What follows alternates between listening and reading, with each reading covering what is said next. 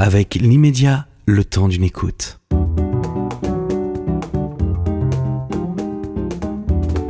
Conversation intime avec Catherine Sellac. Prénom Ariane, Nom Ascaride, Profession comédienne. Situation familiale Mariée depuis tellement longtemps. Trop non, pas trop, mais longtemps. Qualité principale Fidélité, Défaut majeur colérique. Et philosophie de vie Regardez toujours ce- la personne qui marche sur le trottoir à côté de moi. Un prénom, un nom, deux A. Hmm. Est-ce que c'est le sésame pour arriver toujours première? Ah, C'est marrant cette question parce que je pense que c'est c'est mon père qui m'a donné ce prénom et il voulait effectivement qu'il y ait des, des- des doubles euh, lettres pour me porter chance. Il l'a toujours dit. Est-ce que vous, vous avez eu de la chance? Non, j'ai beaucoup travaillé. C'est pas pareil. Vous ne croyez pas à la chance? Ouf, oui, bien sûr, il y a toujours dans la vie des petits moments comme ça, euh, du destin. Je préfère dire le destin. Mais non, j'ai pas eu de chance. Mais euh, peut-être que c'était pas si mal. Êtes-vous amie, Ariane, avec vous-même? Maintenant, oui. Pendant longtemps, non. Maintenant, oui. Je crois que je m'aime bien. Mais j'ai beaucoup payé, beaucoup travaillé pour être amie avec moi. Qu'est-ce que vous reprochiez avant? Énormément de choses. Euh, je me reprochais. euh, alors, je me reprochais d'être trop vivante. Ça veut dire quoi? Tout est. Tout est un peu dans ma manière de parler, dans ma manière de bouger, dans ma manière d'être. Il y avait quelque chose, et il y a toujours, je le sais bien, quelque chose un peu qui peut apparaître comme excessif. Mais c'est pas ça. C'est j'ai été dotée d'une énergie euh, démoniaque. Mais peut-être que j'ai cette énergie démoniaque parce que je suis euh, une survivante. Donc euh, voilà, je n'étais pas voulue. On a on a tout fait pour que on a essayé. Et, et je comprends. En plus, je n'en veux vraiment pas à ma mère, mais ma mère ne me voulait pas quand elle était enceinte. Donc elle a vraiment essayé que je n'existe pas Ça, elle vous l'a dit quand? Quand j'avais 15 ans. Un peu d'une manière pas très... un peu maladroite. En ajoutant, mais maintenant je suis très contente que tu sois là. Mais ça change la vie de savoir ça? Sur le coup, on... on se rend pas compte. En fait, ça infuse. C'est comme le thé ou la tisane. C'est quelque chose, c'est un aveu... euh, Et je pense que ma mère, quand elle m'a fait cet aveu-là, c'était un aveu d'amour. C'était pour me dire qu'elle était très heureuse que je sois là. Mais n'empêche que ça fait un truc euh, étrange. Et donc, il y a une petite musique dans votre tête qui vous dit que vous êtes encombrante. Mais c'est la faute de personne, c'est comme ça. C'était l'époque qui voulait ça ou c'était l'histoire de vos parents? C'était pas l'époque, c'était l'histoire de ma famille. c'était très compliqué. Et euh, je suis arrivée très tard après mes frères. Et je pense qu'ils avaient construit un, un équilibre chaotique, je précise quand même, déjà chaotique. Mais ça tenait à peu près le coup. le- le coup. Et moi, je suis, je suis un accident. On m'a toujours présenté comme un, un accident. Donc, Et- pas une enfant de l'amour. Ah, pas du tout. Absolument pas. Euh, si j'étais, euh, si j'étais un peu cru, je dirais c'est un soir où ils se sont, alors qu'ils pouvaient plus s'encadrer, mais un soir où, si vous voulez, le désir est passé par-dessus le reste. Voilà. Je suis un enfant du, du, de la pulsion, on va dire. Voilà. Alors si je fais un petit résumé de votre vie, je peux dire vous êtes une comédienne devenue populaire sans jamais euh, vous trahir, euh, que ce soit d'ailleurs au cinéma ou que ce soit évidemment euh, au, au théâtre. Au cinéma, bah, on sait bien euh, votre tandem, votre duo avec euh, votre compagnon, votre mari, euh, Robert Guédiguian, qui vous filme, qui vous scrute, qui vous analyse, qui vous dissèque, et puis votre sens de, de l'exigence. Vous êtes une femme exigeante. Mais je n'avais que ça pour arriver. Oui, mais vous auriez pu faire de l'alimentaire. Ah non, c'était impossible. C'était pas possible. D'où je viens? Pour avoir le respect, je n'avais qu'une solution. C'était l'excellence. Sinon, effectivement, je, je, je- et encore c'était compliqué parce que l'alimentaire c'était compliqué pour que ça marche pour moi. Vous avez vu la tête que j'ai? Ça passe pas dans l'alimentaire. J'ai une manière, j'ai un visage euh, qu'aujourd'hui les gens connaissent, donc euh, ils le, ça va. Mais quand j'étais môme, euh, ce visage-là n'était pas du tout un visage à la mode. C'était, c'était, c'était atypique. Vous le savez. On me l'a dit tellement. J'étais atypique. Donc, dans l'alimentaire, l'atypisme, il passe pas du tout. Il faut au contraire que vous ressembliez absolument à, à, la, à la barquette euh, que vous allez, euh, que vous allez vendre. Enfin, j'en sais rien, mais, ou faire des trucs euh, à la télévision. J'ai fait un jour un truc à la télévision parce que vraiment, on était, c'était très difficile. Et j'ai pu faire un truc, je parle, je dirais même pas ce que c'est. Je suis sortie de là, je pleurais tellement et je m'en voulais tellement que j'ai dit ben on mangera des pâtes, on s'en fout, on mangera des pâtes, je ne referai plus jamais ça. Vous considérez que vous vous êtes jamais trahi? Mais je fais un métier magnifique. Je n'ai pas à trahir ce métier. C'est pas moi que je trahis, c'est le métier. Je fais un métier magnifique. Je suis là pour raconter des histoires aux gens et je suis là pour les pour faire entendre l'écriture d'auteurs, d'auteurs classiques ou pas, des gens qui, qui, qui se sont battus pour arriver à écrire. Euh, bon, J'ai pas le droit, euh, j'ai pas le droit de raconter n'importe quoi aux gens. Je peux pas. C'est une force d'être à deux, bien sûr, Mhm, avec euh, bien sûr. Robert Guédiguian. Euh, mais est-ce que ça n'a pas été aussi un obstacle? Est-ce que ça vous a pas pénalisé aussi euh, parce que les autres réalisateurs sont pas venus sur vous Bien en sûr. raison de ce duo? Bien sûr, évidemment, je le sais.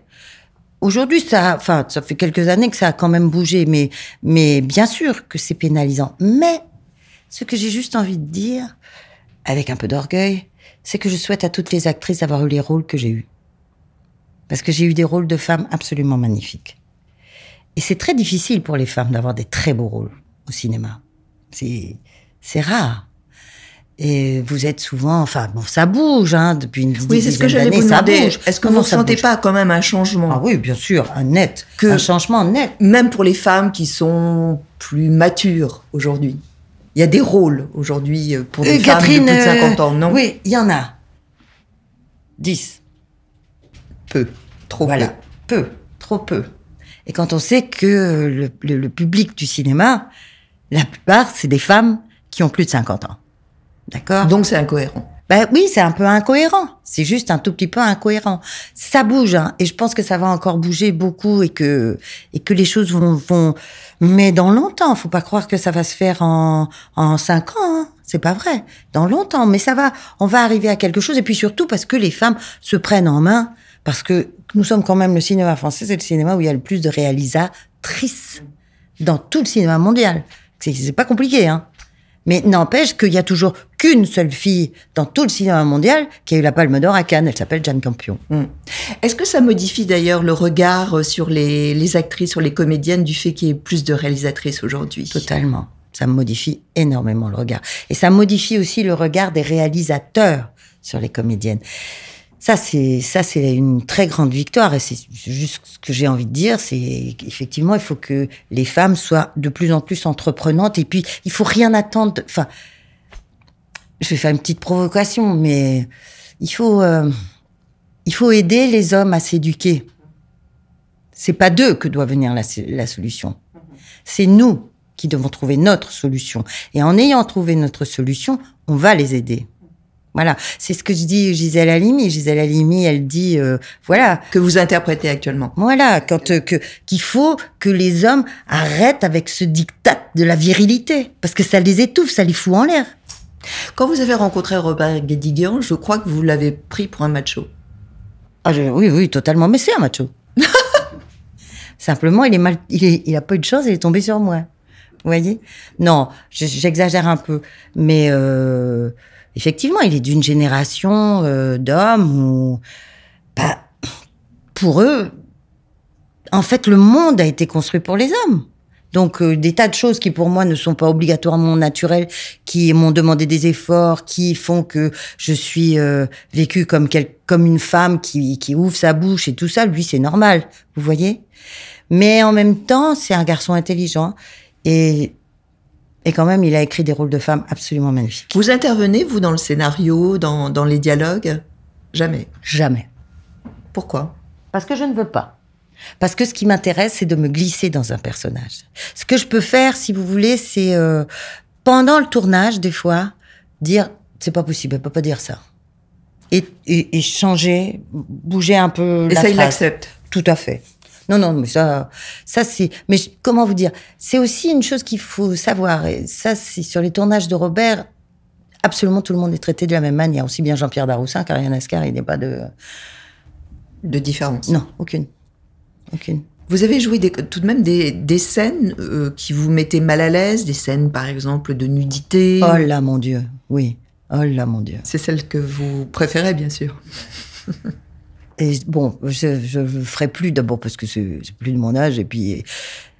Mais c'est très difficile. Enfin, pour moi, c'était très très difficile, d'autant plus que je faisais des scènes d'amour nues avec mes deux meilleurs copains, vous voyez. Donc alors, c'est encore plus. Et, et devant votre mari. et devant mon mari. Parce que S'il n'est pas pervers, je sais pas comment ça s'appelle.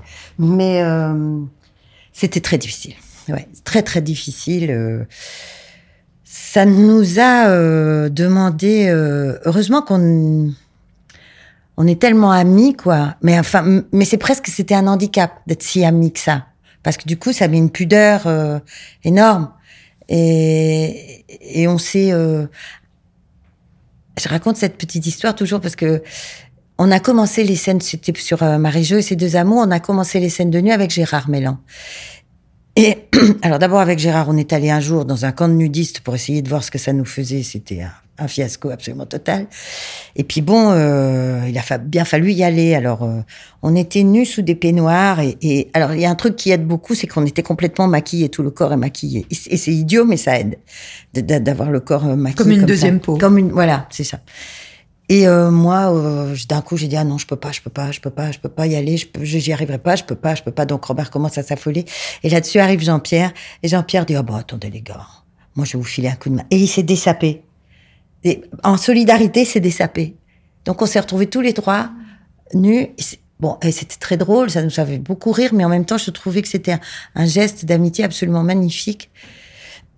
Et euh, bon, la première prise, ça a été terrible, terrible. Et puis après, euh, comme le cinéma, c'est quand même quelque chose d'extrêmement technique. Bon, ben là aussi, c'est il faut que tu remontes un tout petit peu ta jambe pour la lumière parce que là, ça va pas. Puis après, vous avez l'impression que vous êtes un rôti chez le boucher, quoi. Parce qu'on vous place, on, on vous met. euh, Enfin, c'est un truc euh, de fou, quoi. Mais je referai plus. Non, non. Je... Est-ce que vous êtes favorable euh, après justement ce mouvement MeToo euh, Ouais. qui, qui existe encore aujourd'hui, bien sûr? Il y a des témoins de moralité aujourd'hui sur les tournages de, de films. Ce que je dirais, c'est que c'est malheureux d'en être arrivé là. C'est plutôt ça qui est malheureux.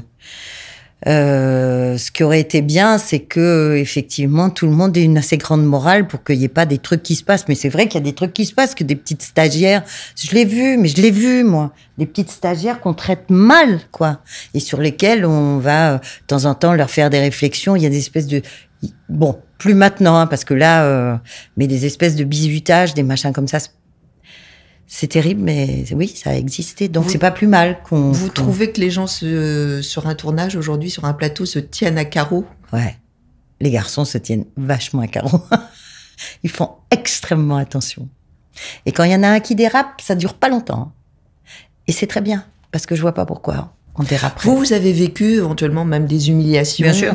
Oui. bien sûr. De la part de réalisateurs Bien sûr, de metteur en scène, de le- d'un metteur en scène, très grand metteur en scène, très connu, dont je tairai le nom euh, étranger, qui m'a euh, qui m'a fait passer une audition au théâtre, qui m'a dit que j'étais géniale, que je n'étais pas française, que c'était formidable, et puis qui deux mois plus tard, par son assistant, m'a fait téléphoner pour me dire que j'étais pas son fantasme sexuel, que donc je ne travaillerais pas avec lui. C'est une drôle de chose d'entendre ça. Donc ça signifie promotion canapé euh, derrière. ou promotion au canapé, ou en tout cas qu'il n'avait pas assez de plaisir à me voir, euh, moi, physiquement, sur le plateau. Voilà. Même si vous correspondiez au. Même si je correspondais, même s'il trouvait que j'étais une actrice formidable. C'est un très grand en scène. Ariane, un César pour Marius et Jeannette, Mmh. c'est un, un sésame où ça ouvre réellement des portes ou pas Ça- tant que ça Ça change votre vie, par rapport au public surtout. Après... euh, Et pas aux professionnels. Oui, parce que les professionnels vont vous savent exact. ça, automatiquement, quand on dit Ariane Ascaride, je- comment dire, un mois avant, on pouvait dire Ariane Ascaride dans une production, les gens disaient, euh, qui? Un mois après, effectivement, on dit Ariane Ascaride, tout le monde sait qui c'est. Après, je ne sais pas, là, je parle que pour moi, parce que je ne sais pas comment ça se passe pour... euh, disons que moi, j'ai envoyé très vite euh, ce que j'étais. Donc euh, oui, ça me, oui, j'ai travaillé avec d'autres gens, mais je, je ne suis pas devenue. euh, Enfin, il y avait un truc qui avait été très rigolo. Je, je n'ai pas fait partie des tabloïds, et d'abord parce que je, je ne voulais pas, et puis parce que c'est pas mon truc, et, et puis parce que je ne corresponds pas aussi à ça. C'est juste euh, dans un magazine de jeunes filles, parce que ma fille avait 15 ans à ce moment-là. Un jour, elle m'a appelé en disant Maman, maman, maman. Il y avait écrit que si on voulait être sexy, il fallait être comme Ariane Ascaride. Et donc, pour, j'ai gagné mes, mes, mes étoiles auprès de ma fille parce qu'il y avait écrit ça dans ce magazine. Mais c'est, mais vous savez, comment vous expliquer? Tout ça, c'est des phénomènes de mode, c'est de l'éphémère, ça passe. Ce qui, ce qu'il faut, c'est, c'est avoir un truc dans le, voilà, moi j'ai ça. Voilà, Une colonne vertébrale. C'est une colonne vertébrale. J'ai une colonne vertébrale parce que j'ai une famille, et j'ai mes amis. Et mes amis que j'ai depuis le conservatoire de Paris, auquel, avec lesquels il y a cette fidélité incroyable. Et, et c'est ça qui me permet de tenir. Et parce que je suis très méfiante. Je donne difficilement mon amitié. Et mais si je la donne, je la donne. Et donc, je- on peut me dire beaucoup, beaucoup de choses. S'il y a des langages euh, complètement codés que je connais par cœur, auxquels je réponds toujours très gentiment d'ailleurs, parce que c'est pas la peine d'être méchant. Mais ça va, quoi. Vous êtes une, euh, une actrice très populaire et très accessible. Mhm. Euh, ça, ça fait partie de votre élégance. C'est-à-dire que dans la rue, on Mhm. peut vous arrêter, Oui. on peut vous embrasser, on peut vous demander un selfie, euh, on peut Ouais. échanger avec vous euh, et vous répondrez toujours oui. Euh, pas quand on me saute dessus, des fois de manière un peu, hein, ça, ça me plaît pas trop. Mais sinon, oui. Je vois pas pourquoi. Vous savez, c'est Pierre Arditi qui m'avait dit ça. C'est une chose que j'ai jamais oubliée. Pierre, un jour, il m'a dit, un jour, on, jouait à un spectacle ensemble. Et euh, je riais beaucoup parce qu'il y avait toujours à la fin du spectacle beaucoup de, de femmes qui venaient attendre Pierre. Et bon, et j'ai j'ai une relation, on se voit pas souvent, mais j'ai une relation très proche avec Pierre, qui est quelqu'un que j'aime beaucoup. Et il me dit, mais Ariane, je lui dis, mais c'est bien parce que tu dis toujours oui, tu signes tout et tout. Il m'a dit, mais Ariane, si les gens sont pas dans la salle, qui on est, nous? Et là, 100 fois raison, mais 100 fois raison. Et, je, vous- et, déjà, il faut être un peu fêlé pour se dire qu'il y a des gens qui vont venir dans la salle pour venir vous regarder. vous voyez, quand même, il y a un endroit. C'est un peu étrange, quand même, de penser ça. Et donc, euh, les gens, euh, quand ils viennent me dire bonjour, quand ils viennent me dire, oh, c'est formidable, ou, oh, ça me fait plaisir de vous rencontrer, mais pourquoi? De quel droit je ne leur répondrai pas je ne leur, et je ne les remercierai pas Je suis qui? Encore une fois, je suis qui? Vous savez, c'est ça qui m'a aidé, je crois. J'ai vécu un tremblement de terre très fort sur un tournage en Algérie. Et vraiment, j'ai mesuré que j'étais une fourmi. La terre, quand elle bouge, vous n'êtes plus rien. Vous pouvez être président de la République, vous pouvez être tout ce que vous voulez. Vous n'êtes rien. Vous êtes une fourmi, comme quand les petits-enfants s'amusent avec les fourmis. Et ça m'a beaucoup aidé, ça. Enfin, je dis pas que c'est génial d'avoir un tremblement de terre, mais ça m'a... À quoi vous pensez dans les coulisses euh, quand vous êtes au Oh théâtre là là, ma pauvre. Que je devrais jamais être là, mais pourquoi je fais ça? Mais qu'est-ce que je serais bien à la maison en train de regarder la télévision? Mais pourquoi, pourquoi je fais ça? Voilà, je pense à tout ça. J'ai une peur bleue. J'ai peur, j'ai terriblement peur. Et je suis un peu maso parce que j'y retourne tout le temps, vous voyez Vous êtes de ceux, de celles qui, euh, qui arrivaient euh, deux heures plus tôt. Mm. euh, Hum. vous avez besoin de ce confort, euh, ce temps avant d'entrer en scène. J'arrive deux heures plus tôt, je fais toujours les mêmes gestes, ma table de maquillage doit être rangée d'une Ah, certaine il y a un manière. rituel. Ah, complètement. Je suis hyper superstitieuse. Par exemple, l'autre fois, là, avec... parce qu'en ce moment, je joue deux spectacles. Donc, dans la semaine, je fais le Brecht et le dimanche, je joue Gisèle Halimi. Et j'ai toujours mon texte dans mon sac.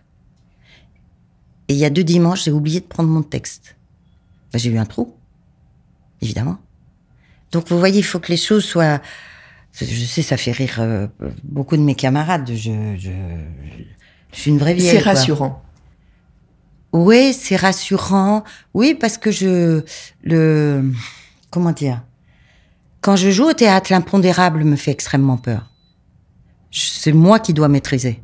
L'impondérable. Alors quand je suis en train de jouer, ça c'est pas la même chose. Quand je suis en train de jouer, que je suis sur le plateau, s'il y a, s'il se passe quelque chose dans la salle ou ça, pas de problème. J'assure à mort. Mais c'est avant. Avant, il faut pas qu'il y ait d'impondérable. J'avais fait un spectacle il y a il y a un an et demi à la Scala qui s'appelait euh, Revoir Paris. C'était un truc juste après le Covid pour que, avec des amis, chanter. Tu, voilà, on chantait, mais pour que, avec, on, on, on, on, recommence à pédaler, quoi. Et il y a un jour, avant le spectacle, il y a une dame qui s'est trouvée mal. La pauvre. Et en plus, son mari n'arrêtait pas de me dire, on est venu de Montpellier pour vous voir. Je me rappelle, il me disait toujours ça.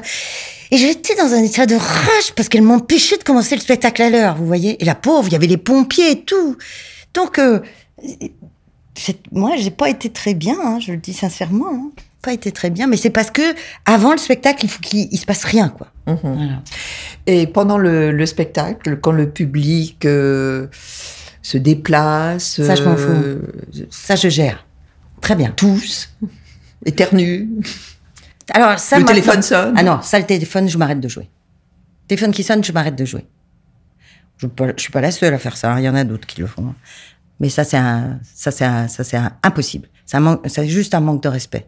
Et alors maintenant, je crois que j'ai pris un truc. euh, Quand les gens toussent, je regarde dans la direction où ça a toussé, mais je pense que mon regard est tellement hein, Féroce. féroce que ça s'arrête de tousser. Qu'est-ce que vous diriez à quelqu'un qui n'est jamais allé au théâtre? Qu'est-ce que vous lui diriez?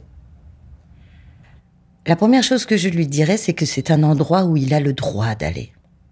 Que cet endroit est aussi bien à lui qu'aux autres. Parce que les gens qui sont jamais allés au théâtre, souvent, c'est parce qu'ils pensent que c'est pas un endroit pour eux. Alors ça, c'est la première chose que je dirais. Et la deuxième chose, c'est de leur dire que c'est drôlement magique. Et que ça vaut le coup, quoi.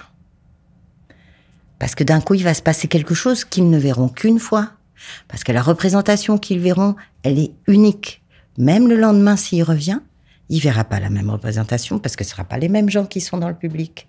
Et les acteurs qui sont sur le plateau n'auront pas passé la même journée. Donc, ils ne joueront pas obligatoirement de la même manière. C'est minime, quoi, hein, c'est le, le changement. Mais il est là. Mais c'est surtout que je lui dirais qu'il a le droit d'y aller.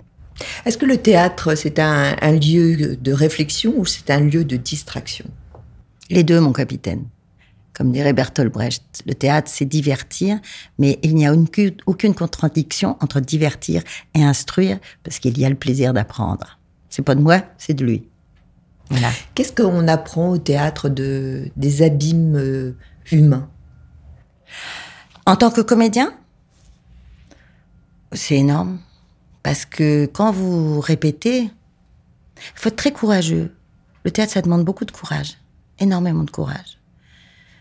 Et ça demande du courage aux répétitions aussi.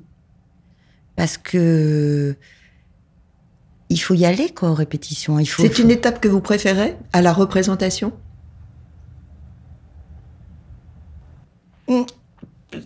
Presque, je dirais. Presque. Mais, mais j'aime beaucoup les représentations parce que c'est la rencontre avec le public, parce que c'est épatant. Mais. Mais vous aimez chercher Oui. Et, mais il faut.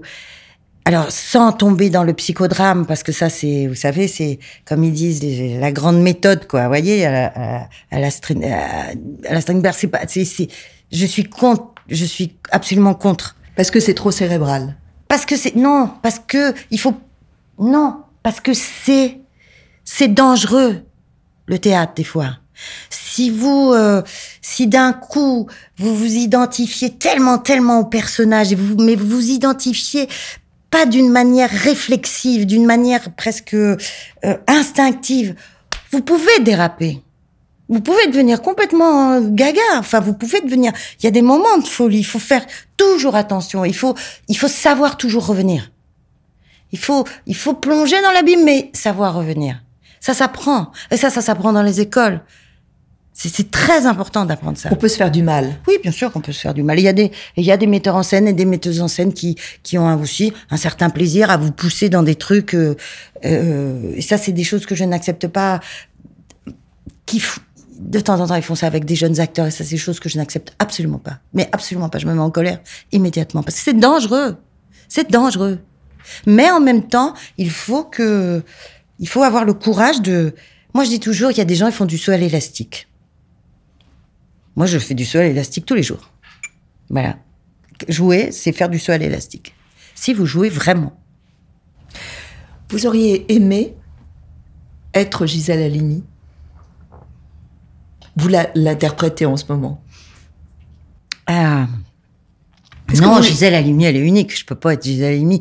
Être Gisèle Halimi. Il y a des non. ressemblances. Ouais. Oui, on se ressemble sur des trucs. D'abord, on est nés au bord de la Méditerranée, toutes les deux. Et on a porté, euh, et j'ai porté le café à mes frères au lit, moi aussi. Mais, euh, mais elle est beaucoup plus courageuse que moi. Vous savez, faire ce qu'elle fait pendant la guerre d'Algérie, euh, une femme, dans les années 50, qui défend des Algériens, qui est condamnée à mort par l'OAS, qui se retrouve en prison, mise en prison par l'armée française, et qui, pendant une nuit, se demande si on va la tuer ou pas la tuer, alors qu'elle a deux enfants petits. Moi, je sais pas. Je sais pas si j'aurais été capable de faire ça. Je sais pas. Et qui pense, qui réfléchit, qui, qui fait dans tes temps, qui, euh, on, on- on- il faut se remettre dans l'époque, quoi, dans le contexte. C'est- C'est une fille incroyable. Mais face à un personnage euh, comme elle, qui est décédé il y a, il y a- il y a peu de temps, vous, vous l'aviez vous l'aviez rencontrée? Je l'ai vue une fois dans un meeting, euh, une fois, mais Ouais. de loin, et elle était. Mais sans avoir échangé. Ah non, je- Euh, j'y arrivais pas. Est-ce que c'est une responsabilité très grande? Oui, c'est vrai. Oui, c'est une responsabilité. Et donc, il faut pas faire n'importe quoi. Et ça, c'est vrai que je suis contente du spectacle que nous faisons avec euh, Philippine Pierre Brossolette. Parce que, 6 avril à la Scala. oui. voilà, parce que vraiment, euh, c'est Philippine qui est à l'initiative de ça. C'est elle la première qui a fait une adaptation des, des entretiens avec Annick Cogent. Et, et puis après, Léna Pogan, elle a retravaillé aussi sur l'adaptation. Qui est, Léna, c'est la, la metteuse en scène. C'est un spectacle de filles aussi. Hein, c'est une histoire de filles. Vous voyez Et je suis contente de ce qui se passe. Enfin, je suis même euh, époustouflée de ce qui se passe, de, de voir euh, tout le monde debout chaque fois, tous les, chaque fois qu'on joue, tous les soirs. Et, et je me dis que c'est euh, presque ça, ça nous échappe quoi parce que ça devient un fait sociétal, c'est-à-dire que je sens là que les femmes ont besoin d'entendre cette parole-là. Ont besoin, vraiment, c'est c'est incroyable. Alors c'est assez beau parce qu'il y a des femmes qui disent ah mais moi je fais partie des 343, des femmes qui ont un certain âge. Et puis il y a des jeunes femmes Les qui sont là. 343, faut Et expliquer. Oui, les, les 343 salopes, quoi. Les, les filles qui ont fait ce, ce, ce, Ce manifeste. ce manifeste pour l'avortement. Et euh, et il y a beaucoup de garçons aussi maintenant qui viennent. Et ça, c'est vachement bien. Et des jeunes? Des jeunes. C'est, un- je crois que c'est un spectacle où il y a un, un nombre incalculable de jeunes. Ça fait longtemps que j'ai pas fait un spectacle où il y a autant de jeunes. Ariane, je voudrais que vous répondiez du tac au tac à ces Oh questions. de Dieu. Allons-y. Préférez-vous dire oui ou non? Je préfère dire oui. La dernière fois que vous avez été de mauvaise foi Alors ça, ça m'est, c'est très rare chez moi d'être de mauvaise foi. Très rare. Je sais pas. Je peux pas vous répondre. Vous dites toujours la vérité. Oui, c'est, c'est, c'est un drame. Cache. Votre plaisir coupable au quotidien Le chocolat. C'est gentil. Bah ouais, mais j'ai pas de plaisir coupable. Non, sincèrement, je j'ai pas de plaisir. Euh, euh, ah oui, ah oui, peut-être euh, regarder régulièrement. Euh, comment ça s'appelle Julie Andrews dans The Sound of the Music. Voilà. Mais c'est pas un plaisir coupable. Votre Mais juron préféré mon quoi? Votre juron préféré Putain. Euh, Vous êtes en couple au restaurant. Qui est-ce qui paie l'addition? Bah alors, ça me ferait mal que ce soit moi. C'est Guédiguian. Daniel Balavoine chantait Aimer est plus fort que d'être aimé. Est-ce que vous êtes d'accord avec ça? Oh, c'est un peu facile, hein, ça. C'est pas vrai. Non, non, ça va. Je suis pas une sœur de Saint Vincent de Paul. Non. As-tu l'amour chez un homme? Oh, les chaussons. Ah, les chaussons. Ah, Quel- la manière de marcher avec les chaussons. Ariane Ascari, quel jour de votre vie vous aimeriez effacer?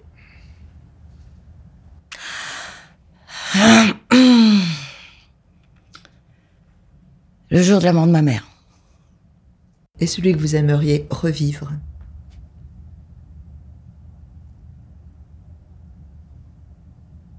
Hum, C'est difficile parce qu'il n'y en a pas qu'un. Donc c'est difficile. Je, je peux pas, je peux pas, euh, C'est vraiment difficile. Bah, je vais en dire un, c'est un peu une, c'est un peu une, ouais, je, enfin, je fais un, peu ça. Le jour où Robert Guédiguian m'a demandé en mariage, parce que c'était vraiment très rigolo. Puisqu'il m'a demandé en mariage, on était en moto. Et euh, il m'a dit, est-ce que tu voudrais qu'on se marie comme ça, on combattra l'institution de l'intérieur. Ça, c'est quand même trop drôle, quoi. Est-ce que vous auriez aimé naître homme? Longtemps, oui. Plus maintenant. Quand j'étais enfant, oui. J'aurais préféré être un garçon. De loin. Et si on chantait? Ah, Mais je chante Pour tout. terminer. Et Qu'est-ce que vous voulez que je vous chante? Euh, Alors, qu'est-ce que je peux vous chanter? Euh, Oh mince. Oh, c'est difficile. Euh... Caro amico ti scrivo, così mi distraggo un po'. E siccome sei molto lontano, più forte ti scriverò. Da quando sei partito c'è una grossa novità. L'anno vecchio è finito ormai, ma qualcosa ancora qui non va. Qu'est-ce que Lucio ça dit? Dalla, Et Lucio Qu'est-ce Dalla. que ça dit? Mon cher ami, tu es parti. Alors je t'écris. Tout est comme d'habitude, mais la nouvelle année dit que ça va apporter de la nouveauté. Voilà. Mais il y a encore beaucoup de choses qui ne vont pas. Merci beaucoup, Ariane Ascaride. Merci Catherine. Conversation intime la semaine prochaine sur l'immédiat.